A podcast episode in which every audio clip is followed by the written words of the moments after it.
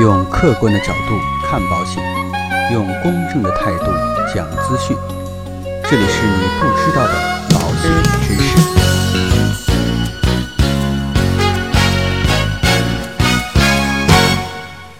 好，各位亲爱的朋友们，大家好。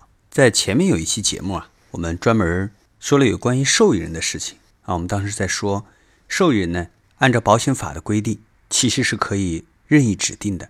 那有部分朋友就给我留言说，其实操作起来并不是这样。说我们的受益人的选择必须是投保人或者被保险人的近亲属，这样才可以。那到底实际情况是什么呢？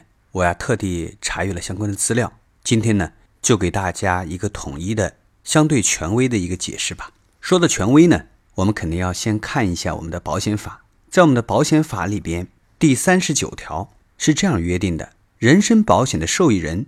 由被保险人或者投保人来指定。投保人指定受益人时，需要经过被保险人同意。投保人为与其有劳动关系的劳动者投保人身保险，不得指定被保险人及其近亲属以外的人为受益人。被保险人为无民事行为能力的人，或者呢限制民事行为能力的人，可以由其监护人指定受益人。这个呢，就是保险法对于受益人的。相关规定，其实呢，我们仅仅从法律条文上，好像对于个人投保而言，受益人呢，并没有明确的约定。也就是说啊，想写谁就可以写谁。但是呢，我们再来看一下关于第三十九条的司法解释，是这样说的：按照《中华人民共和国保险法若干问题的解释三，受益人的约定包含姓名和身份关系。保险事故发生的时候，身份关系发生变化的。认定为未指定受益人，那这一条呢，说的就相对来讲比较明确了。说受益人的约定包含了姓名和身份关系。应该说，在前几年科技还没有这么发达，投保呢主要用的是纸质的保单，投保流程啊也不是十分的完善。对于受益人的填写，可能有关系，但是呢没有名字，也可能呢有名字，但是没有关系，所以呢造成理赔的时候啊。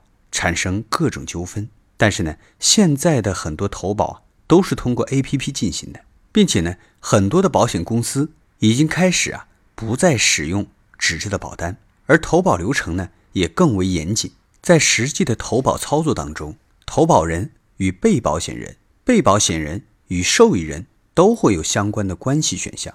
我们在投保人与被保险人的关系当中啊，可以看到双方的关系呢可以为本人。配偶、子女、父母，并没有其他的选项了，而受益人的选项就更少了，只有父母、子女和配偶。投保的时候需要姓名、身份关系、身份证号码都能够对上才能投保。理赔的时候也是这样，如果有抚养或者赡养关系的其他亲属，原则上讲是可以投保的。但是啊，如果想指定配偶、父母、子女以外的人为受益人，这样的个案。需要单独向保险公司申请，经过保险公司同意之后，保单才能够生效。所以呢，今天啊做这样的一个统一的解答，也希望可以解开各位朋友心中的这样的一个疑惑。那更多的文字内容，欢迎大家关注今日头条高讲解密来查阅。那今天的节目啊到这里就告一段落。如果说您喜欢我们的节目，欢迎您点击订阅按钮来持续关注。让我们下期再见。